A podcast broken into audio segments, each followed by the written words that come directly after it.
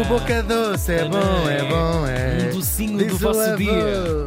E diz o bebê, Por claro. acaso também diz. Não diz que é muito bebê. Diz que os olhos, quando os Sim, pudins sim, são bons. Deem mais pudins desse. aos Ah, dizem, filhos. dizem, quando têm fazer, fome. As cataratas nos olhos.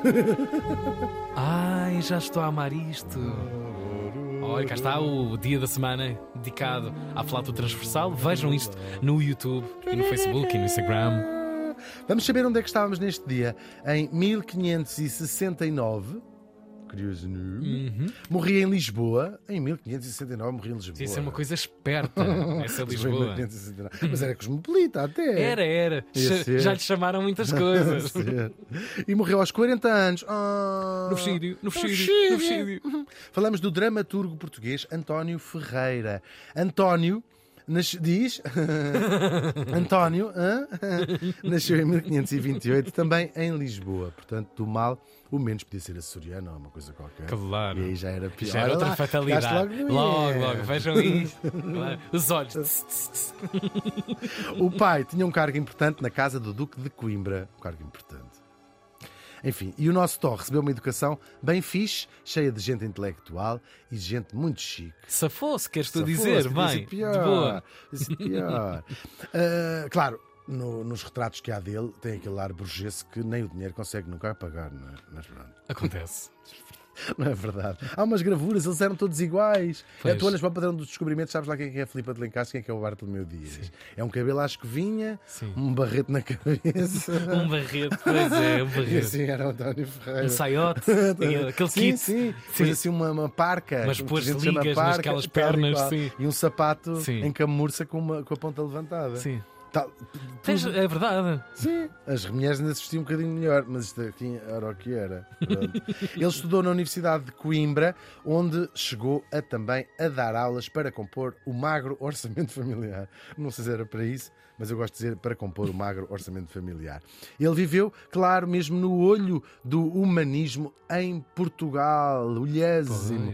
Ele foi discípulo, quiçá namorado, do grande poeta português Sá de Miranda. O quiçá namorado foi uma brincadeirinha. Não, a maneira. Quiçá namorado, Se deixasses aí, Porque a é maneira boa como isto fica enrolado. Sim. Sim, vou dizer outra vez. Foi discípulo e, quiçá, namorado do grande poeta português Sá de Miranda. Sabes lá? Fica feito. Quer dizer, assim. vais-me garantir que, completamente bêbados numa queima das fitas em 1500, Claro, tudo podia acontecer. o Sá de Miranda Iam não deu um ao académico, iam ao académico buscar jola e aquilo à noite. Pôs a mão no fogo. Eu não ponho Não, nem pelo não, Sá de Miranda, sim, nem sim, pelo sim. António Ferreira. Muito menos nessa altura. E muito menos pelo António Ferreira. Este morto vai, conseguir, este morto vai estar ao fim a ser não espalhado. Sim, não mas é? ele já não tem descendentes vivos, com certeza. Ah, se calhar tem, mas não, não sabem. Ah, ele foi considerado pelos seus contemporâneos como um poeta do caraças, sinto, cito Uhum. as, as crónicas. Ahm, ao gosto clássico, claro, era o gosto que também se usava na altura sim, sim. dos gregos e dos, deste período do Renascimento. E vamos lá buscar tudo o que é bom. Era, to- só é bom é, É, o o que está lá o atrás, sim, sim. Isto O que ganhou. cá gosta é da música dos anos 80. Antigamente é que era bom. Exatamente, Isto agora é só lixo, só querem é ser famosos. Ah, e ele ganhou a alcunha do Horácio português. Enfim, vocês para exagerar também. Credo. Não diabo escolha. Só se for o Marco Horácio português. O Horácio, o, pin- o- o pintor, o poeta latino, não é com certeza. Agora, se Gil Vicente, que morreu mais ou menos na mesma altura em que nasceu o nosso António, portanto estava um a morrer e outro ainda foram contemporâneos, uns seis aninhos, nem o António estava para lembrar, não é?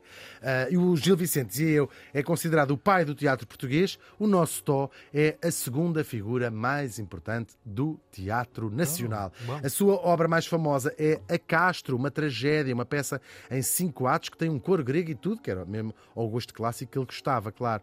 E de que trata? Pois trata, claro, dos amores de Pedro e Inês. Vamos falar um bocadinho destes amores. O nosso Pedro I foi um rei de Portugal, claro. Ele nasce em 1320 para localizarmos a história do Pedro e da Inês, para não pensarem que foi. Isto foi nos anos 60, porque parece-me quando vim para cá já Sim. me lembro, já tinha ouvido isto. Não, foi ele nasceu em 1320. Ele nasceu também em Coimbra Uh, também porque Ah, porque o António Ferreira tinha estudado lá. Uh, e nasceu ainda durante o reinado do seu avô, que era quem? Dom Dinis e a sua santa mulher. Já viste que é seres neto da Rainha Santa Isabel? Não é fácil. Não é fácil. Estás nesses o menino sapatos. é neto da Santa. Santa, Santa Isabel. Ah, sim, também eu. Claro. As pessoas. Uh, agora, desde muito cedo que este Pedro dava muitos problemas em casa. Uh, parece que tinha o diabo no corpo, apesar de ter a avó que era uma santinha, Sim. não é? Era o Coitadinha. contraponto. Assim era para Aliás, dar. até lhe Às vezes são tirava. piores. Em casa de ferreiro. Eu não sei se não vem daí do neto a designação da santa. Que é assim. Ah, que uma santa- paciência de que santa. santa mulher aquela para aturar aquele Para nunca lhe rapaz. ter partido. Aquele neto. a partir dos dentes todos. Não, mas era assim, tinha uns ataques de fúria gigantescos, batia com as portas, batia com as masmorras, batia com as grades, batia com, as- com os escudos todos, não sei o quê, batia em toda a gente, batia na mãe, batia no pai, batia na, na- na- na namorada da avó, enfim, aquilo era tudo a apanhar. Mandava sempre a mandar toda a gente, tu vai não sei para onde, e tu não sei o quê. Tinha assim um feitio Torto. complicado, é verdade. Ah, mas também adorava uma boa ramboia. Era comum de- vê-lo pelas ruas de Lisboa, dançava no, no meio do povo, não era uma, coisa, uma visão muito comum, já Uhum. em rei fazia isso. Ia para os arraiais e teve, "Bem, o que é que se bebe aqui? Sim, sim. Bifanas para toda a gente. Pagas tudo, a corrida pago, toda, eu um pago, metro de sei o quê." jola. é, ta, Uma girafa, Sim, que sim. se chama. Eu sei, eu sei, essa linda. Pá, Quem é, quem é? Pá, Essa linda portuguesa. pá, estamos a falar. Mas é verdade, o homem era assim mesmo. Ahm, agora, claro, a nobreza não achava particularmente isto genial, mas pronto, bem, a nobreza que tinha que meter a viola no saco, o rei era ele. E claro, era também um homem de fortes e arrebatadíssimas paixões por mulheres de várias posições. Não disse em, disse de, De, várias de, posições de. sociais. Ah, aliás, não apenas mulheres, é, é- é- é- verdade, agora é Uhum. verdade. Ele teve um escudeiro, até se sabe o nome dele, Afonso Madeira, que escreve o seguinte frase, o cronista Fernão Lopes. Eu falámos disto a propósito do, quando, fizemos, quando fizemos o próprio rei. Não sei se te lembras, Tiago. Foi ao mesmo tempo. Quando fizemos o destaque na destaque rádio. na rádio. Sim, sim. Diz o Fernão Lopes sobre este Afonso Madeira: Como quer que o rei muito amasse o escudeiro, mais do que se deve aqui dizer, escreveu na sua crónica. Ui, mas também vibra. Isso fica ali uma coisa. Esta, esta Fernão Lopes. Nem vos conto, sim, sim. Totalmente invejosa. é? e mandou capar, o rei mandou capar este Afonso Madeira porque ele casou uma. tinha amores com uma mulher casada. Coitadinho. Hum, é? Lixou-se o escudeiro. Pois lixou. E a mulher. Casada, não é? Pois. o que é que ela fazia com ele naquelas condições. Por falar nisso, o Pedro, por falar nisso em casamentos, o Pedro casou com Dona Constança, que não chegou a ser rainha, morreu antes do, do, do- do sogro, não é? Agora, quando ela veio para Portugal, trouxe, as rainhas trazem um séquito de aias e dessa gente toda, e trazia ela uma nobre castelhana de seu nome, Inês de Castro. Olha que novidade nos estás a dar, ó Hugo. Não fazíamos ideia nenhuma. Então, olha, passem à frente, mudem para a Renascença. Chatice. Agora, como sabemos, estes dois vão se apaixonar. Ou para a comercial, para, para mim. Sim, é sim, sim, indiferente. indiferente. Indiferente. A. Podem dar para a cidade ou para a RFM, ou o que mais rádios é sim. que há. Eu não sei. Para a Antena Vaticano 2 é que não, que aquilo é uma seca, só música clássica. Estou a brincar. Ah, fazer, claro. De, para, a Antena- para a Antena 1 Destruir o também que é não. nosso. Claro, claro. Destruir o grupo. Bom, atenção. Como sabemos, eles vão se apaixonar perdidamente e nas barbas da Dona Constança. Escandaleira. Claro, com- nas barbas e bigode da Dona Constança. Não, que a Dona Constança não era minhota, era uma. eh, era Hugo! espanhola. Mas devia ser da- também, devia ter, as espanholas na altura também era igual. Lançam-se num romance épico. Pedro Inês, sá, sá, Pedro Inês, tá, tá, tá. Encontravam-se onde? Na Quinta das Lágrimas. Pois. E acabaram. Olha, se eles Já lhe, chama- soubessem. já lhe chamaram muitas, Muitas coisas. sim, é sim. Uhum. verdade, que ele tem lá umas árvores e uns fardos de palha. E assim acabaram por ter três filhos. Eles chegaram a viver juntos no Passo de Santa Clara. Imagina, verdade, eles tinham as contas já. Ela já tinha a morada das finanças lá. Sim, sim. A E escandalosa. uma conta comum, usavam os dois multibanco, o mesmo, dois cartões e rachavam tudo. Sim, sim, Olha que eu sim. não gastei esta. Ela, por acaso, Não, ela fazia- do género. Sim, ela, mas ela fazia, ela era fixe. Deixava-o pagar e depois à saída dizia já transfiro pelo, pelo MBWay. Pois é, assim que é para ele Sim, não sim, se sentir... para a coisa ficar sim, ali. Sim, sim. Sim. Nem para os empregados do restaurante. Também não tirarem poder. Também estamos, Sim, muito, estamos no século XIV, não é? Os empregados do restaurante. Ó, sou Pedro. E eu sou a doutora Inês, claro. Eh, Foi um escândalo enorme esta relação, não só porque o Pedro ainda era casado, claro, mas porque a nobreza temia a influência da poderosíssima família Castro, que eram castelhanos, que depois, imagina, o, rei, o Dom Pedro, quando fosse rei, ter ali esta quase, para eles, o inimigo à porta, ali dentro, que podia ser uma espia. eh, aliás, há, há, assim, há várias teorias de que ela podia ser uma espia ou não, ou uma espiã. Diz espião ou espia? Espia. Espia, também digo espia. Mas acho que também é correto dizer. Agora, o pai do Pedro, vendo aquilo tudo, o, do, nosso Afonso IV, Ele não também foi já tinha modas. de má fama, não é? Já tinha Sim, assim uma e fama ele não meio- estava bem. Ele Sim, não estava bem e disse assim: O meu Pedro, com aquela porca, e vai e manda matar Inês de Que Castro. horror. Conta que a apunhalaram à frente dos próprios filhos, crianças.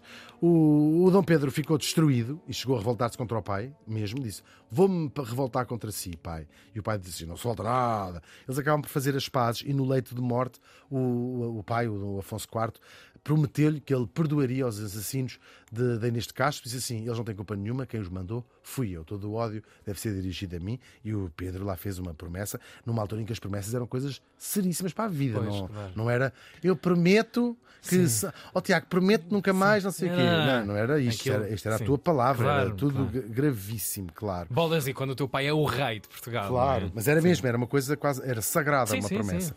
Ahm, só que o pai morreu e o Dom Pedro, agora rei, Espera lá. começa numa espiral de violência e de vingança. Ele quebra o tal juramento, gravíssima, uma coisa chamada perjúrio, não é? Perjúrio.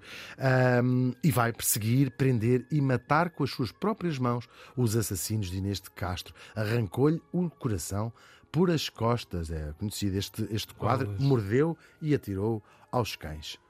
Não sei se atirou aos cães. Deve ter tirado, né? Então ele pôs num saquinho de plástico e foi lá abaixo. Foi lá abaixo, que foi num, apartamento que ele tinha. bárbara. Sim, é, olha, sim, ele não era muito bom da cabeça, de facto, não é? A história ainda não acaba aqui. Ahm, diz ele, Pedro disse assim, e nós tínhamos casado em segredo, diz ele, já, tá- já ele viúvo, não é? Nós casámos em segredo, talvez seja verdade, não, não há provas suficientes. Ah, o que fazia dela rainha, pois eles tinham casado em segredo. Ah, então mandou desenterrá-la e pô-la num maravilhoso túmulo em Alcobaça, que está, quem já visitou, está em frente ao seu, pés com pés, para que a primeira coisa que virem ah, quando acordarem no juízo final seja os olhos um do outro.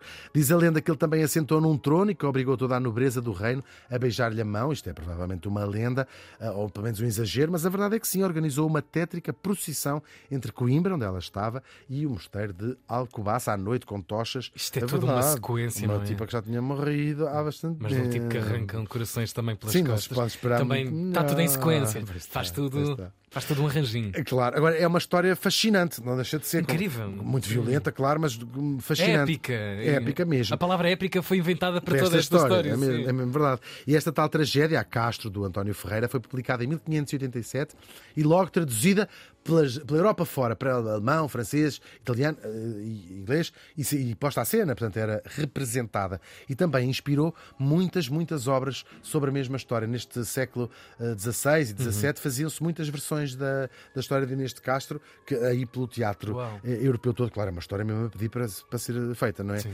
Quanto ao nosso António, ele também teve a sua história de amor, é mais corriqueirazinha, foi casado com duas mulheres, não ao mesmo tempo sequer, eh, e teve dois filhos, portanto também não deixou assim grande história para contar neste respeito. Acabou por morrer, mais vale inventar também que se deitou com o de Miranda dez vezes enquanto estava a estudar. É que o António não se safou neste tipo e veio até ao fim. Pois foi, coitadinho, coitadinho. Ele morreu de peste, durante um surto de peste, na capital do reino, em Lisboa, coitadinho. Mas antes disso que morrer de amor, como o Romeu e a Julieta das Barracas de Coimbra, que isso sim é que é uma verdadeira tragédia. O António Ferreira morreu faz hoje 454 anos. Bravo.